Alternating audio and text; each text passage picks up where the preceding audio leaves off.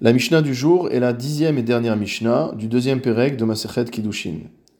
Nous avions vu dans la Mishnah précédente que si on essayait de consacrer comme épouse une femme en lui remettant un objet qui était à Berhana'a, c'est-à-dire interdit au profit, comme par exemple les cheveux du nazir ou le péter mort ou un mélange de viande et de lait, etc. Donc dans un tel cas, la Mishnah avait dit que la femme n'était pas Mekudeshet, qu'elle n'était pas consacrée comme épouse, c'est-à-dire que les Kiddushin ne sont pas valables. Dans notre Mishnah, nous allons voir au contraire une liste d'objets qui pourtant ont un statut bien spécifique, mais par lesquels une femme peut être consacrée. La Mishnah nous enseigne Hamkadesh bitrumot, celui qui remet comme Kiddushin des trumot, uvma ou des dîmes, uvma tenot, ou alors les parties de l'animal qui sont destinées au Kohen, ou Bemechatat, l'eau lustrale, ou Chatat,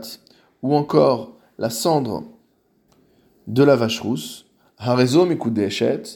une telle femme est bien consacrée à celui qui lui a remis l'un de ces éléments comme Kiddushin, va filou Israël, et même si la personne en question est un Israël, c'est-à-dire qui n'est pas Cohen. Nous allons revenir sur chacun des termes pour les expliquer. Donc la Mishnah nous parle de quelqu'un qui veut consacrer une femme comme épouse en lui remettant Trumot. Trumot,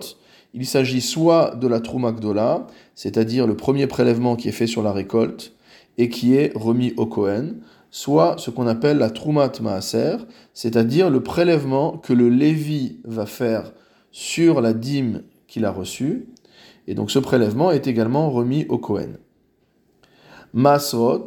les dîmes, on parle ici du Maaser Rishon, c'est-à-dire de la dîme prélevée par tout un chacun sur sa récolte après avoir prélevé la trouma pour le Kohen, la dîme revenant au Lévi, et le Maaser Ani, les troisième et sixième années du cycle de la Shemitah, on remet un deuxième Maaser qui va aux pauvres. Ou Matanot, il s'agit des parties de l'animal qui sont destinées au Kohen.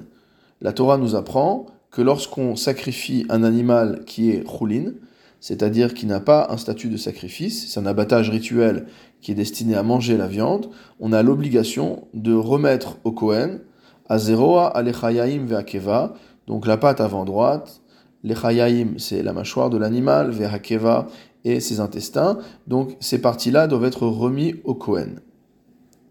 Ensuite, on a parlé de mechatat, l'eau lustrale. C'est l'eau dans laquelle on mélange euh, la cendre de la vache rousse pour pouvoir purifier les gens qui ont contracté l'impureté d'un mort. Khatat, c'est la cendre même de la vache rousse. Mais quel est le chidouche de la Mishnah? Le chidouche de la Mishnah, c'est que tout cela est valable, va filou Israël même si la personne qui remet ses kiddushin est un Israël.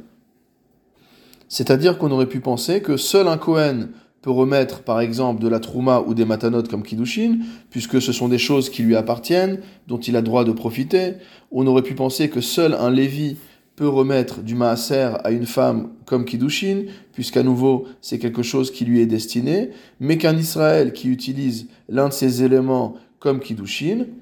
ne peut pas consacrer une épouse. Si on prend l'exemple de la terouma ou du maaser, quelle est euh, la hana'a que peut tirer l'homme de ces éléments, sachant qu'ils ne lui appartiennent pas? C'est ce qu'on appelle tovat hana'a, c'est-à-dire qu'il peut décider à quel Kohen ou à quel Lévi il remet cette terouma ou ce maaser. Et donc, quelque part, lorsqu'il remet les kiddushin à une femme sous forme de trouma ou de maaser, il transfère à la femme quelque chose qui est uniquement la tovat hana'a, le privilège de pouvoir décider à qui remettre euh, ses prélèvements. La Mishnah nous apprend donc que les kiddushin sont valables, puisqu'on considère que la tovat hana'a, que ce profit du fait de pouvoir choisir qui est le destinataire, c'est-à-dire que derrière il y a évidemment un intérêt à choisir tel Cohen plutôt que tel autre, etc., que cela constitue une valeur financière. Et donc la femme est bien un d'échette. Le Rav Keati fait remarquer que cela est conforme à l'interprétation de Rav Huna dans la Gemara, mais que la conclusion de la Gemara et l'avis de la majorité des Mefarshim et des décisionnaires va comme Hula, qui pense que Tovatana et Namamon, que cet avantage à pouvoir choisir le Kohen ou le Lévi à qui on remet les prélèvements n'est pas considéré comme quelque chose ayant une valeur financière, et que donc, si jamais on a remis de la Trouma ou du Maaser à une femme pour la consacrer comme épouse, elle n'est pas Mekudeshet, donc à l'inverse de ce que la Mishnah a enseigné. Maintenant, concernant la deuxième partie euh, des objets que nous avons décrits, à savoir Mechatat Vefer Para, c'est-à-dire euh, l'eau lustrale et la cendre de la vache rousse, euh, le Rav Keati rapporte que dans la Gemara, il est expliqué que lorsque l'homme remet ces choses-là en Kiddushin, en fait, on parle du srar, du hum, salaire que reçoit la personne pour avoir puisé l'eau ou pour avoir amené la cendre de la vache rousse d'un endroit à un autre endroit, étant donné qu'il s'agit d'actions qui sont pénibles, qui demandent un effort,